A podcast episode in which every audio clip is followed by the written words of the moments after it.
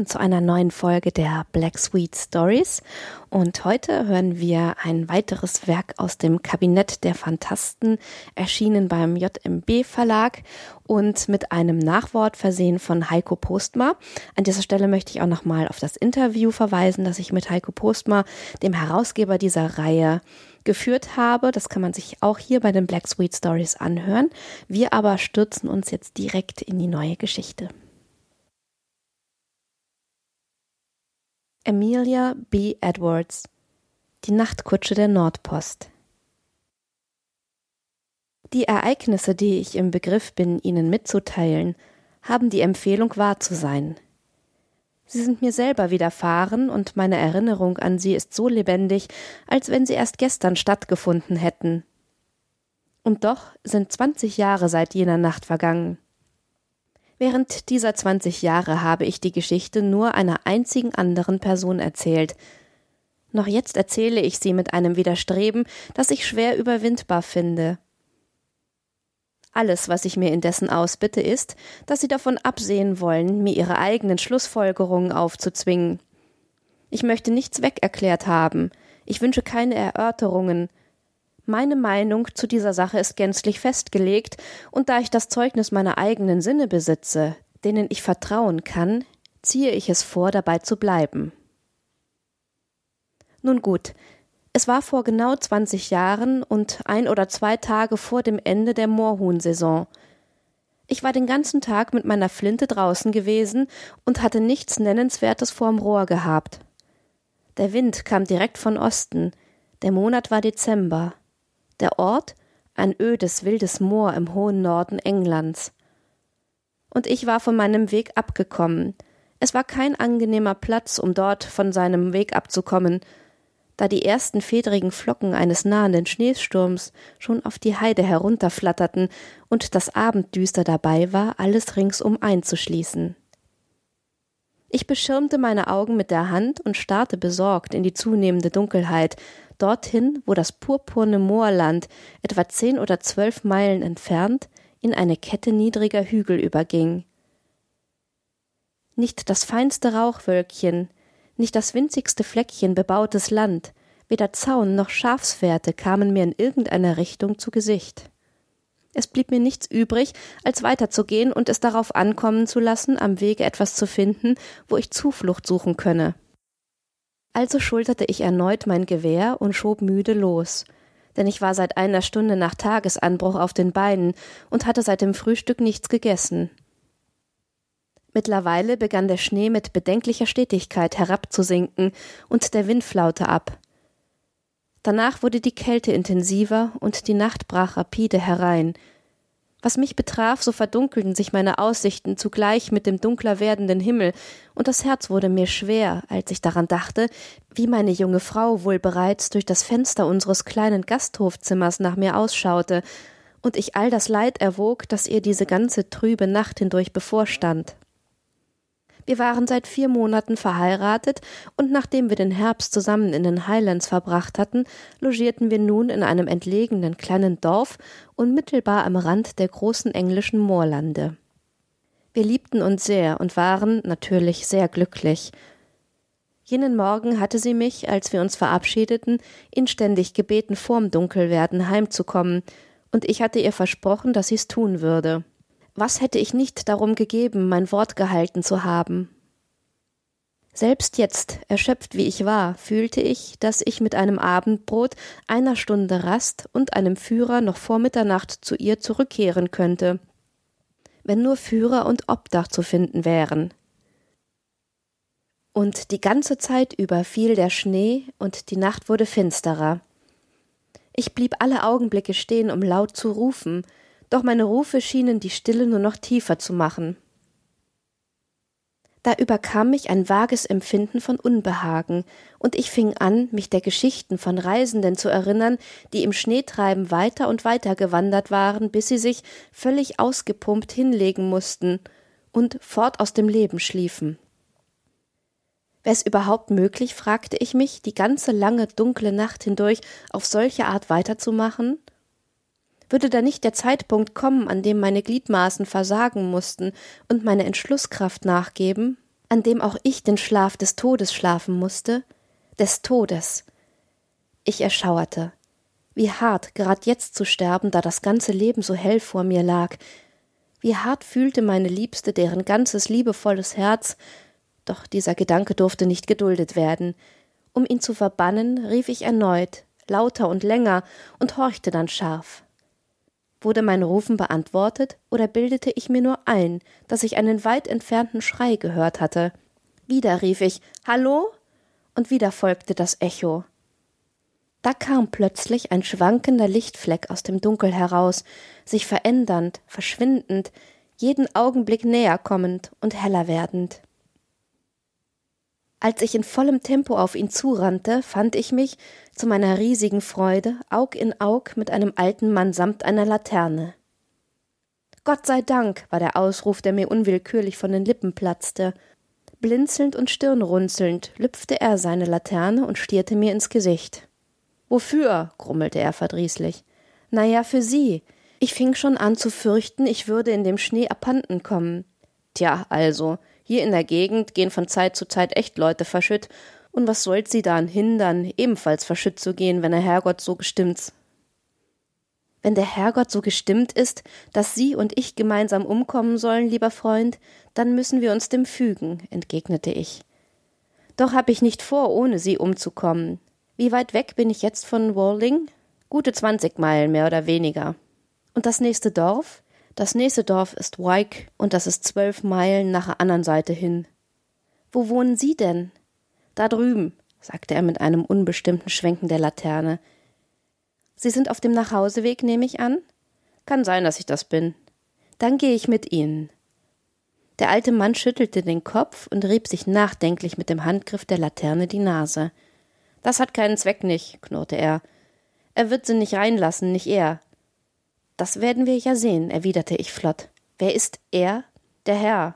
Wer ist der Herr? Das geht sie nix an, war die unzeremoniöse Antwort. Schön, schön. Sie gehen voraus auf dem Weg, und ich werde mich drum kümmern, dass der Herr mir heute Nacht Unterkunft und ein Abendbrot gewährt. Na, versuchen können Sie es ja bei ihm, murrte mein unfreiwilliger Führer, und immer noch kopfschüttelnd humpelte er gnomenhaft durch den fallenden Schnee davon. Binnen kurzem tauchte eine großförmige Masse aus der Dunkelheit auf, und ein riesiger Hund stürmte mit wütendem Gebell heraus. Ist dies das Haus? fragte ich. Ja, das ist das Haus. Sitz, Bay. Und er fummelte in seiner Tasche nach dem Schlüssel. Ich stellte mich dicht hinter ihm auf, gerüstet, keine Eintrittschance zu verpassen, und sah in dem kleinen, von der Laterne geworfenen Lichtkreis, dass die Tür schwer mit Eisennägeln beschlagen war, wie die Tür vor einem Gefängnis. Nach einer weiteren Minute hatte er den Schlüssel umgedreht und ich mich an ihm vorbei ins Haus gedrängt. Einmal drinnen schaute ich mich voll Neugier um und sah, ich befand mich in einer weiträumigen, holzgezimmerten Diele, die offenbar einer Vielzahl von Zwecken diente. Die eine Seite war bis zur Decke mit Getreide zugestapelt, wie eine Scheune.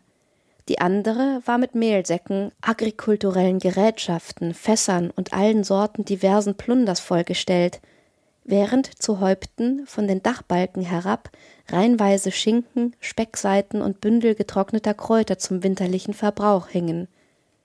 In der Mitte stand irgendein kolossales Objekt auf dem Fußboden, schauerlich verhüllt mit einem schmuddeligen Wickeltuch und bis halbwegs an die Dachsparren reichend. Als ich eine Ecke des Tuches lüftete, erblickte ich zu meinem Erstaunen ein Teleskop von ganz beträchtlicher Größe, montiert auf eine große bewegliche Plattform mit vier kleinen Rädern.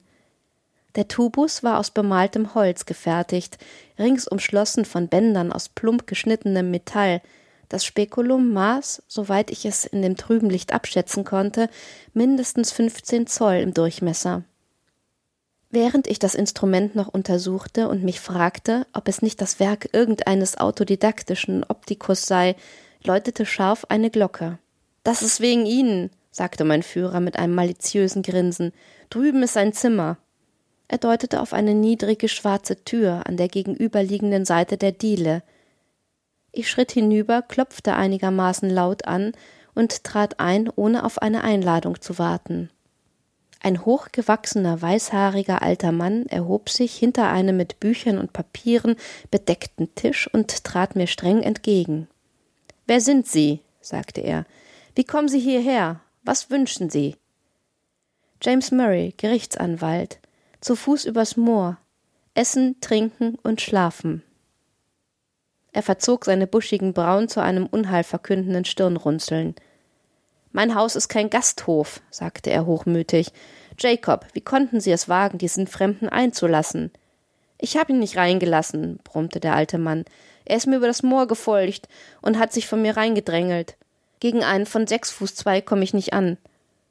Und bitte, Sir, mit welchem Recht haben Sie sich den Eintritt in mein Haus erzwungen? Mit demselben Recht, mit dem ich mich an Ihr Boot geklammert hätte, wenn ich am Ertrinken gewesen wäre, dem Recht auf Selbsterhaltung. Selbsterhaltung? Es liegt bereits ein Zoll hoch Schnee auf dem Boden, entgegnete ich kurz, und er dürfte noch vor Tagesanbruch hoch genug sein, um meinen Leichnam zu bedecken. Er schritt zum Fenster, zog einen mächtigen schwarzen Vorhang zur Seite und schaute hinaus. Es ist wahr, sagte er. Sie können bleiben, wenn Sie wollen, bis morgen. Jacob, servieren Sie das Abendessen. Damit winkte er mir, Platz zu nehmen, nahm seinen eigenen wieder ein und war sogleich in seine Studien vertieft, bei denen ich ihn unterbrochen hatte. Ich stellte mein Gewehr in einer Ecke ab, zog einen Stuhl zum Kamin und examinierte in Ruhe mein Quartier. Kleiner und in seiner Ausstattung weniger uneinheitlich als die Diele, barg dieser Raum nichtsdestotrotz vieles, um meine Neugierde zu wecken. Der Fußboden war teppichlos. Die weißgekalkten Wände waren an manchen Stellen mit seltsamen Diagrammen bekritzelt und an anderen von Regalen eingenommen, vollgestopft mit physikalischen Instrumenten, deren Zweck mir bei vielen von ihnen unbekannt war. An der einen Seite der Feuerstelle stand ein Bücherschrank voll abgegriffener Folianten, an der anderen eine kleine Orgel, fantastisch verziert mit bemalten Schnitzereien, Darstellungen mittelalterlicher Heiliger und Teufel. Durch die halb geöffnete Tür einer Vitrine am hinteren Ende des Zimmers sah ich einen langen Aufmarsch von geologischen Proben, chirurgischen Präparaten, Tiegeln, Retorten und Gefäßen mit Chemikalien, während auf dem Kaminsims neben mir inmitten einer Anzahl kleinerer Gegenstände ein Modell des Sonnensystems stand, eine kleine galvanische Batterie und ein Mikroskop. Jeder Stuhl hatte seine Bürde zu tragen, jeder Winkel war mit hohen Stapeln von Büchern bestückt, selbst der Fußboden war übersät von Landkarten, Abgüssen, Papieren, Zeichnungen und gelehrtem Krimskrams aller erdenklichen Sorten. Ich starrte mit einem Erstaunen um mich, das bei jedem neuen Objekt anwuchs, auf dem mein Auge gerade ruhte. Einen so seltsamen Raum hatte ich noch nie gesehen, doch noch seltsamer erschien es, solch einen Raum in einem abgeschiedenen Farmhaus, mitten in diesen wilden und einsamen Mooren vorzufinden. Wieder und wieder schaute ich von meinem Gastgeber auf seine Umgebung und von seiner Umgebung zurück auf meinen Gastgeber, wobei ich mich fragte, wer und was er sein könnte. Sein Kopf war ungewöhnlich schön, aber es war mehr der Kopf eines Poeten als der eines Physikers breit an den Schläfen, hervorspringend über den Augen und bedeckt von einer struppigen Überfülle vollkommen weißen Haares, besaß er die ganze Idealität und viel von der Zerzaustheit, die den Kopf Louis von Beethovens kennzeichnen. Da waren dieselben tiefen Linien um den Mund und dieselben trotzigen Furchen in der Stirn, da war dieselbe Konzentration des Ausdrucks. Während ich noch dabei war, ihn zu beobachten, ging die Tür auf und Jacob brachte das Abendessen herein. Sein Herr klappte daraufhin sein Buch zu, erhob sich und lud mich mit mehr Höflichkeit in seinen Manieren, als er sie bis dahin gezeigt hatte, zu Tisch. Eine Schüssel mit Schinken und Eiern, ein Laib von braunem Brot und eine Flasche vortrefflichen Sherrys wurde vor mir hingestellt. Ich habe Ihnen nur die schlichteste Bauernhauskost anzubieten, Sir, sagte mein Wirt, Ihr Appetit wird, hoffe ich zuversichtlich, die Mängel unserer Speisekammer wettmachen. Ich war bereits über die Speisen hergefallen und beteuerte jetzt mit dem Enthusiasmus eines ausgehungerten Sportsmanns, dass ich niemals irgendetwas so Köstliches gegessen hätte. Er verbeugte sich steif und setzte sich an sein eigenes Abendbrot, das aufs einfachste aus einem Krug Milch und einer Schale Porridge bestand. Wir aßen schweigend, und als wir fertig waren, trug Jacob das Tablett hinaus. Dann zog ich meinen Stuhl zurück ans Kaminfeuer. Mein Gastgeber tat, ein bisschen zu meiner Überraschung, das Gleiche und sagte, sich mir abrupt zuwendend Sir, ich lebe jetzt hier seit 23 Jahren in strikter Zurückgezogenheit. Im Verlauf dieser Zeit habe ich kaum so viele fremde Gesichter gesehen, und ich habe keine einzige Zeitung gelesen. Sie sind seit mehr als vier Jahren der erste Fremde, der meine Schwelle überschritten hat. Wollen Sie mich wohl mit ein paar Worten der Information über jene Welt draußen beehren, von der ich mich so lange schon entfernt habe? Bitte fragen Sie mich aus, erwiderte ich. Ich bin Ihnen herzlich gern zu Diensten. Er neigte dankbar anerkennend den Kopf, beugte sich mit den Ellenbogen auf den Knien und das Kinn in seine Handflächen gestützt nach vorn, starrte unverwandt ins Feuer und hub an, mich zu befragen. Seine Erkundigungen bezogen sich hauptsächlich auf naturwissenschaftliche Dinge, mit deren neuerer Entwicklung er, soweit sie die praktische Anwendung aufs Leben betraf, nahezu vollständig unbekannt war. Meinerseits kein Kenner der Naturwissenschaft, antwortete ich so gut, wie es mein geringes Wissen zuließ. Doch die Aufgabe war entfernt nicht einfach, und ich war sehr erleichtert, als er von der Befragung zur Diskussion übergehend anfing, seine eigenen Schlussfolgerungen über die Fakten heraussprudeln zu lassen, die ich versucht hatte, ihm vorzustellen. Er sprach und ich lauschte gebannt. Er sprach, bis er, glaube ich, meine Anwesenheit fast vergaß und nur mehr laut dachte. Niemals zuvor hatte ich irgendetwas Vergleichbares gehört, und niemals seither habe ich irgendetwas Vergleichbares gehört, vertraut mit allen Systemen aller Philosophien, subtil in der Analyse, kühn in der Generalisierung, ließ er seine Gedanken in einem ununterbrochenen Strom dahinfließen und wanderte, noch immer in derselben schwermütigen Haltung, nach vorn gebeugt, die Augen aufs Kaminfeuer geheftet, von Thema zu Thema, von Spekulation zu Spekulation, wie ein begeisterter Träumer. Von praktischer Naturwissenschaft zu theoretischer Philosophie von der Elektrizität im Kabel zur Elektrizität im Nerv, von Watts zu Mesmer, von Mesmer zu Reichenbach, von Reichenbach zu Swedenborg, Spinoza, Condillac, Descartes, Berkeley, Aristoteles, Platon und den Magiern und Mystikern des Ostens waren die Übergänge, die, wie verwirrend auch immer in ihrer Mannigfaltigkeit und Spannweite, auf seinen Lippen leicht und harmonisch wirkten wie Tonfolgen in der Musik.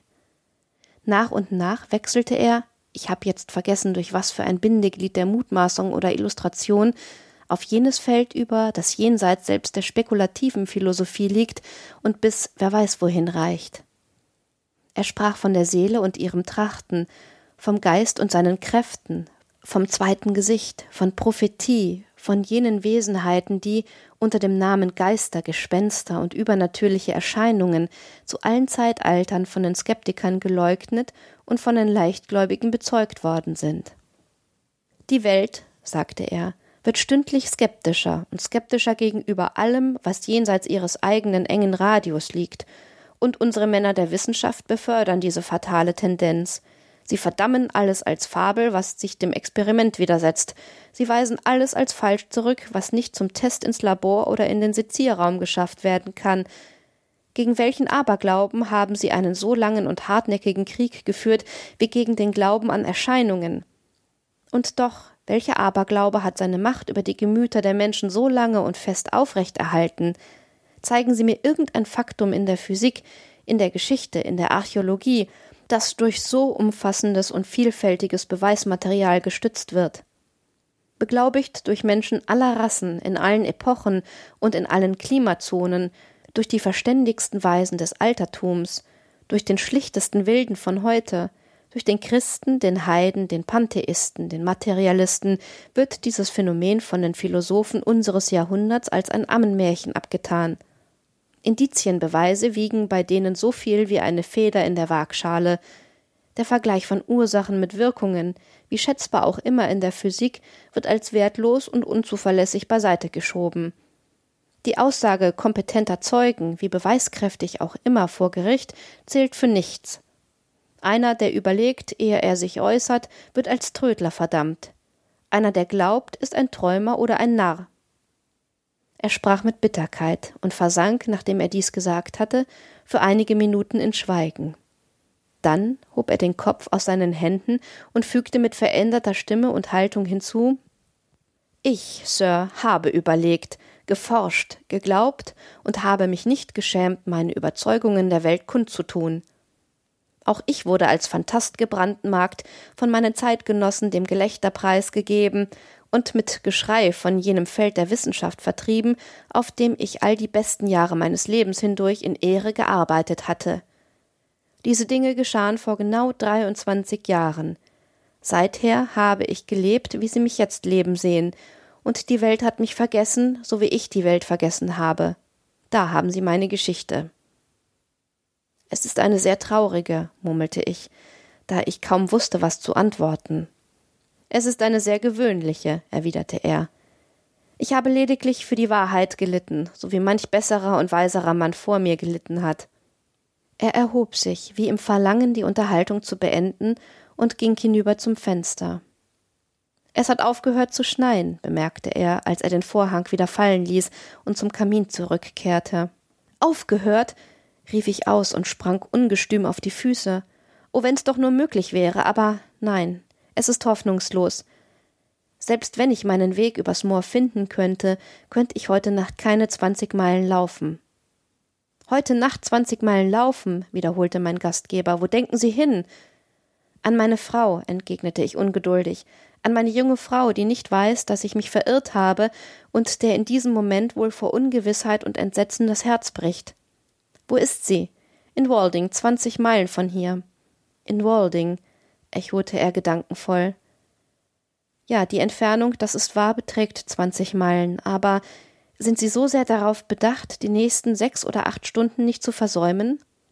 So sehr, sehr darauf bedacht, dass ich in diesem Augenblick zehn Guineas für einen Führer und ein Pferd geben würde.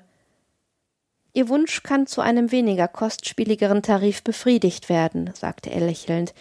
Die Nachtpostkutsche von Norden, die in Walding die Pferde wechselt, fährt etwa fünf Meilen von diesem Fleck hier vorbei und wird in ungefähr dreieinviertel Stunden an einer bestimmten Straßenkreuzung eintreffen. Wenn Jacob mit ihnen über das Moor ginge und sie auf der alten Fahrstraße absetzte, könnten sie, nehme ich an, wohl selber den Weg bis dorthin finden, wo sie in die neue einmündet. Leicht, mit Freuden.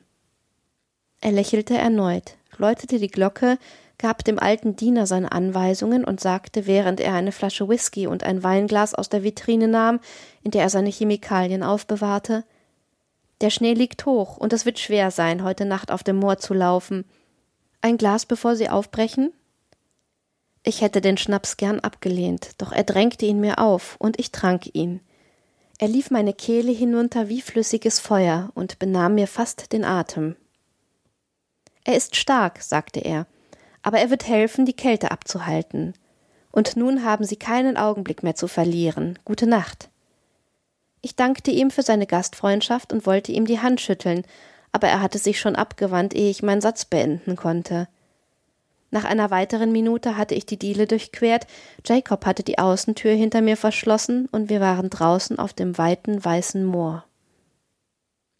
Obwohl sich der Wind gelegt hatte, war es noch bitterkalt. Nicht ein Stern glitzerte am schwarzen Gewölbe droben, nicht ein Laut unterbrach vom hastigen Knirschen des Schnees unter unseren Füßen abgesehen die lastende Stille der Nacht. Jacob, nicht allzu erfreut über seine Mission, watschelte in mürrischem Schweigen voran, seine Laterne in der Hand und sein Schatten ihm zu Füßen. Ich folgte mit meinem Gewehr über der Schulter, so wenig zu einer Konversation geneigt wie er selber. Meine Gedanken waren erfüllt von meinem Gastgeber eben. Seine Stimme klang mir noch immer in den Ohren. Seine Eloquenz hielt meine Fantasie noch immer gefangen. Bis auf den heutigen Tag denke ich mit Erstaunen daran, wie mein überreiztes Hirn ganze Sätze und Teile von Sätzen bewahrte, Scharen von brillanten Bildern und Fragmente glänzender Beweisführungen in den exakten Worten, in denen er sie geäußert hatte. Während ich über das nachsann, was ich vernommen hatte, und hier und da versuchte, ein mir entfallenes Bindeglied ins Gedächtnis zurückzurufen, schritt ich, meinem Führer auf den Fersen, voran, gedankenverloren und unachtsam. Wenig später, nach Ablauf von, wie es mir vorkam, nur ein paar Minuten, blieb er plötzlich stehen und sagte Drüben ist Ihre Straße. Halten Sie sich an die Steinmauer rechter Hand von Ihnen und Sie können den Weg nicht verfehlen.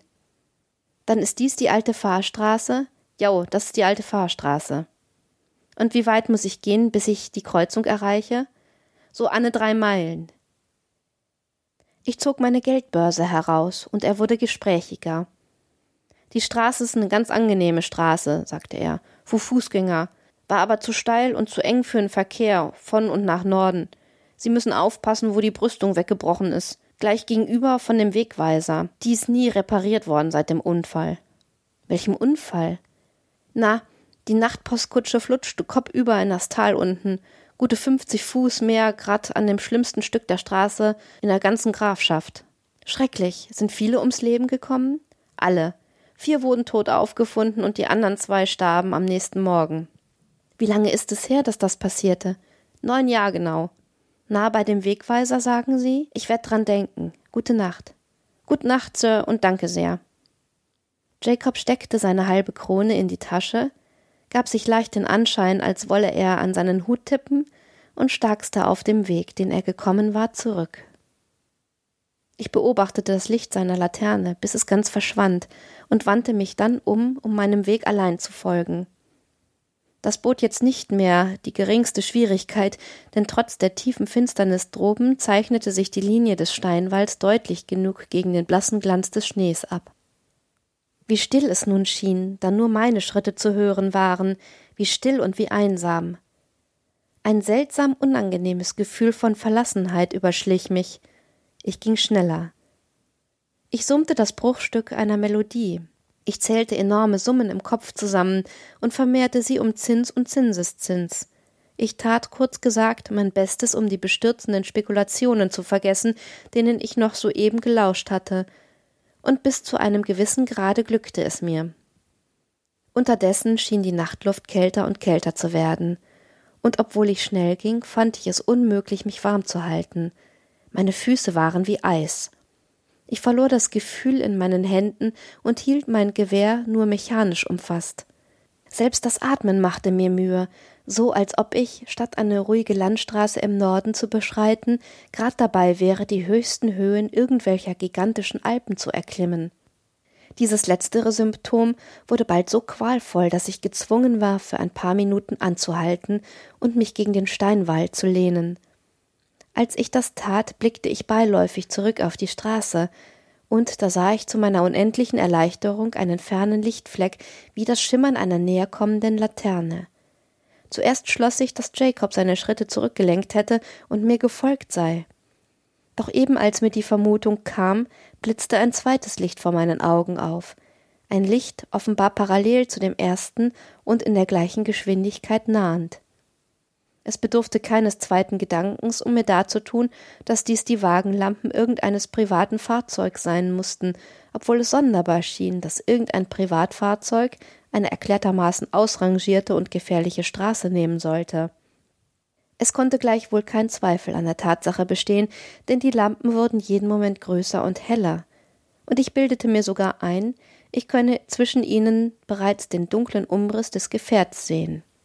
Es kam sehr schnell heran und völlig geräuschlos, da der Schnee unter den Rädern fast einen Fuß hoch lag.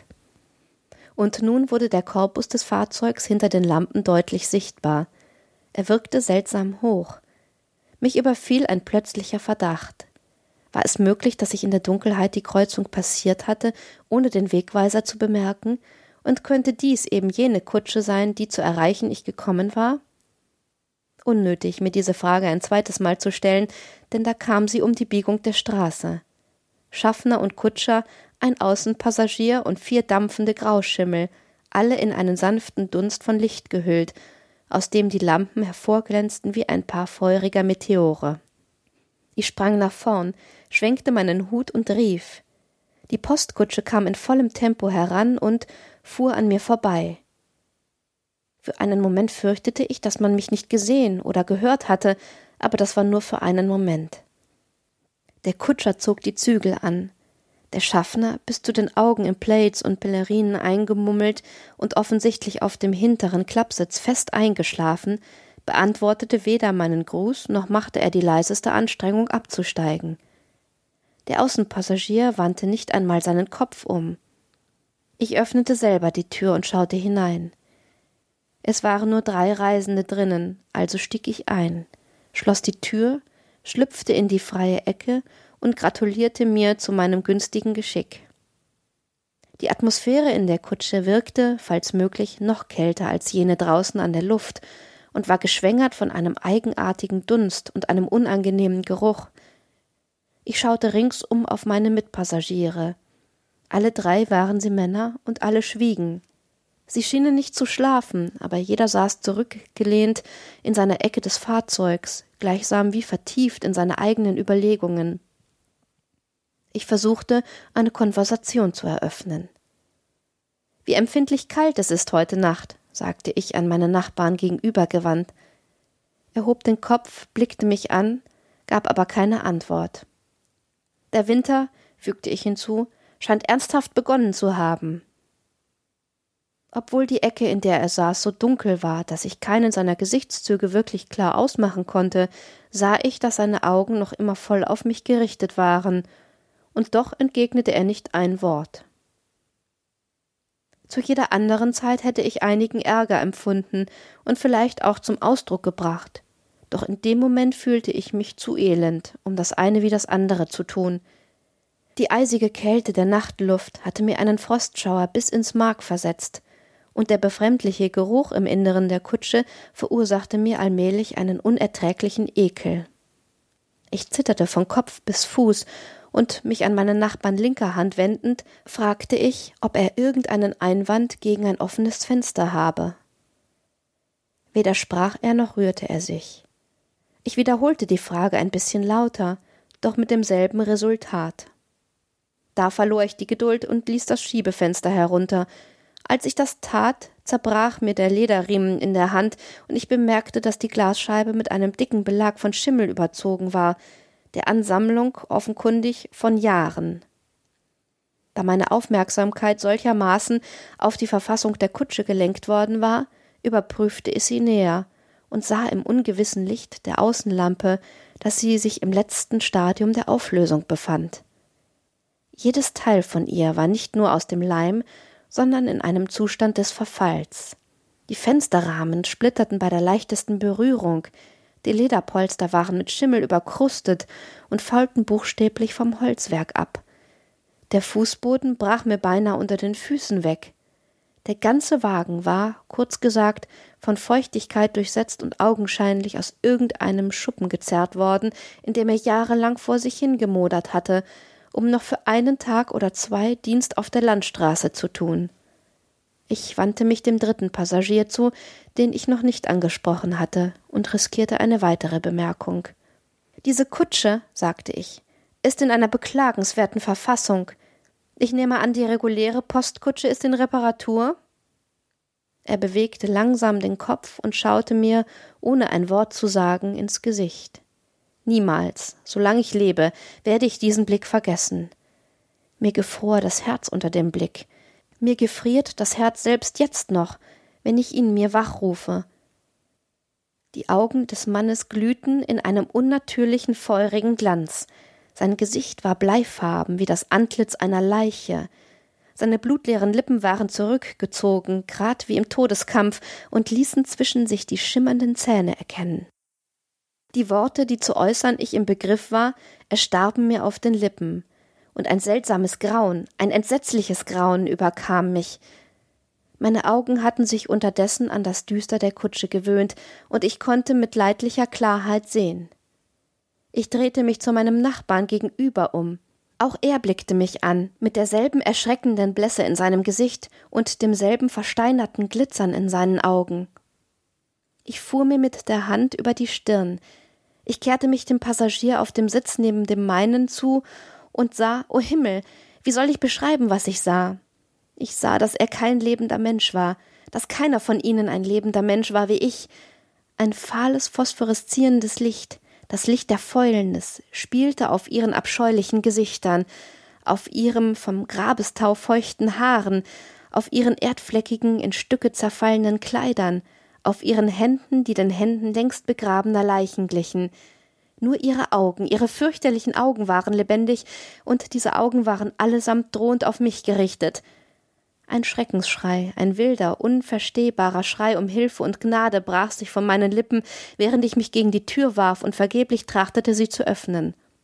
Just in diesem Augenblick sah ich, kurz und intensiv wie eine Landschaft, erblickt im Blitzstrahl eines Wetterleuchtens, den Mond durch einen Riss in den Sturmwolken herabscheinen, den geisterhaften Wegweiser am Straßenrand seinen warnenden Finger emporrecken, die zerbrochene Brüstung, die abstürzenden Pferde, den schwarzen Abgrund unten.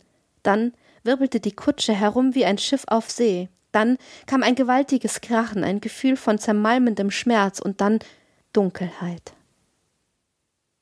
Es schien, als ob Jahre vergangen wären, als ich eines Morgens aus einem tiefen Schlaf erwachte und meine Frau wache haltend an meinem Bett vorfand. Ich will die Szene übergehen, die sich anschloss, um Ihnen in einem Halbdutzend Worten die Geschichte wiederzugeben, die sie mir unter Tränen der Dankbarkeit erzählte. Ich sei über eine Klippe gestürzt, dicht vor der Kreuzung der alten Fahrstraße und der neuen und nur durch den Fall auf eine tiefe Schneeverwehung, die sich am Fuß des Felsens unten angesammelt habe, vom sicheren Tod gerettet worden. In dieser Schneewehe sei ich bei Tagesanbruch von ein paar Schäfern entdeckt worden, die mich in die nächstgelegene Unterkunft getragen und mir einen Arzt zu Hilfe geholt hätten. Der Arzt habe mich in einem Zustand von rasendem Delirium angetroffen, mit einem gebrochenen Arm und einem komplizierten Schädelbruch. Die Briefe in meinem Notizbuch hätten meinen Namen und meine Adresse angezeigt, meine Frau sei herbeigerufen worden, mich zu pflegen, und dank meiner Jugend und einer guten Konstitution sei ich schließlich außer Gefahr gekommen. Die Stelle meines Absturzes sei, wie ich kaum zu sagen brauche, exakt jene gewesen, an der sich neun Jahre zuvor ein fürchterlicher Unfall mit der Kutsche der Nordpost ereignet habe. Ich habe meiner Frau niemals von den entsetzlichen Geschehnissen erzählt, die ich Ihnen gerade mitgeteilt habe. Ich erzählte dem Arzt davon, der mich behandelte, doch der sah das ganze Abenteuer als einen bloßen Traum an, erzeugt von dem Fieber in meinem Hirn. Wir diskutierten die Frage noch und noch und immer wieder, bis wir fanden, dass wir sie nicht länger mit Gleichmut erörtern könnten, und da ließen wir sie fallen mögen andere an Schlussfolgerungen bilden, was ihnen beliebt. Ich weiß, dass ich vor zwanzig Jahren der vierte Innenpassagier gewesen bin in jener Phantomkutsche. Und damit beschließen wir diese Folge der Black Sweet Stories und diese unheimliche Geschichte. Ich wünsche euch wie immer eine wunderbare Zeit bis zum nächsten Mal, hoffe, dass ihr auch dann wieder mit dabei seid und sage Tschüss.